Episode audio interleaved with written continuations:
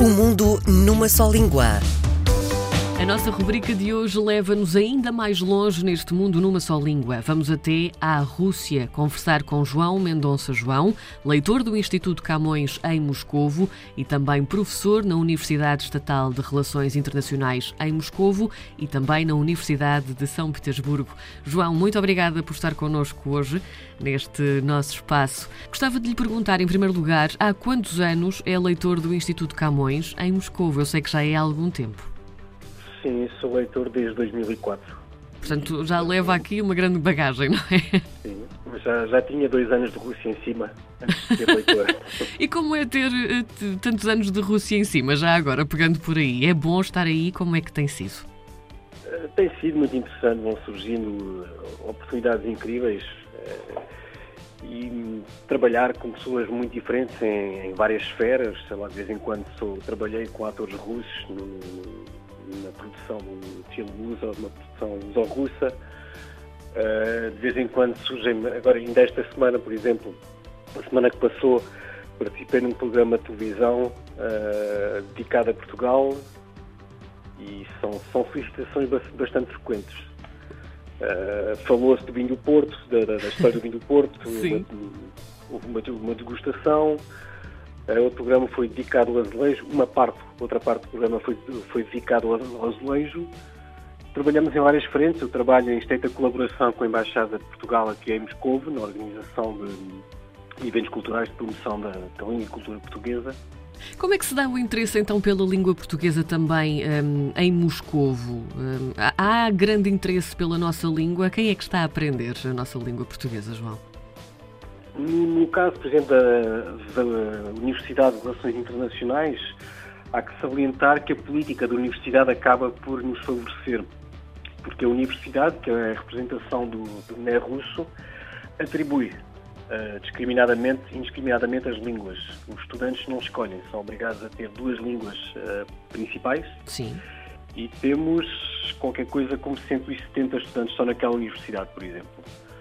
Uh, eles chegam dia 1 de setembro à universidade, uh, são-lhes atribuídas as línguas, uh, começam a aprender, muitos deles nem sabiam onde é que ficava, o que, é que era o mundo lusófono, não é? Sim. para além disso, depois há pessoas, há, há que salientar também que hum, fora das universidades vão surgindo várias escolas de sucesso, centros de língua portuguesa, privados, onde estudam, no, no Centro de Língua Portuguesa, português.ru, estudam qualquer coisa, 200 pessoas, se não me engano. Uh, e vamos descobrindo essas pessoas, quem é esse núcleo de pessoas também, uh, por via desses centros de língua, nós vamos percebendo quem são as pessoas que se interessam por Portugal. Uns têm, têm casa em Portugal, não é? Outras por várias razões. Uh, há que salientar também, lembrar que um, os russos, os soviéticos ainda, não é? Foram de alguma maneira ocupar os nossos lugares nas colónias e houve um grande interesse sim, sim. por, uh, pela língua portuguesa nos anos 70 e isso ajudou muito.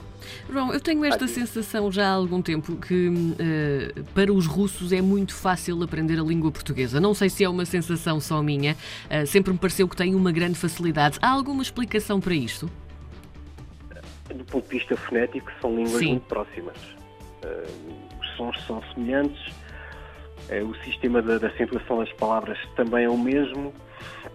Isso contribui. E depois tem também uh, ritmos, ritmos de, de, estudo que são invejáveis. Uh, estudam muito os estudantes, por exemplo, quando, no caso da, da Universidade de Relações Internacionais, uh, portanto, são estudantes vocacionados para carreiras internacionais, não é? Sim. Para economia, jornalismo, diplomacia, etc tem uh, nada mais, nada menos do que 10 horas de língua por semana. Portanto, é um estudo muito, muito intensivo e profundo.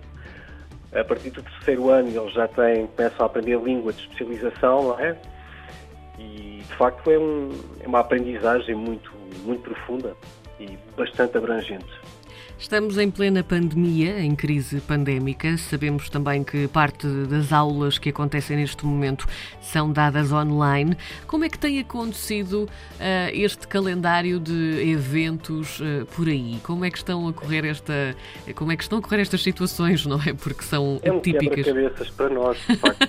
Eu não queria, não queria ir tão longe, mas de facto é um quebra-cabeças, sim. Porque por um lado há muitas iniciativas que não, não conseguimos levar a cabo devido à pandemia. Sim. E hum, vão ser adiadas para o próximo semestre.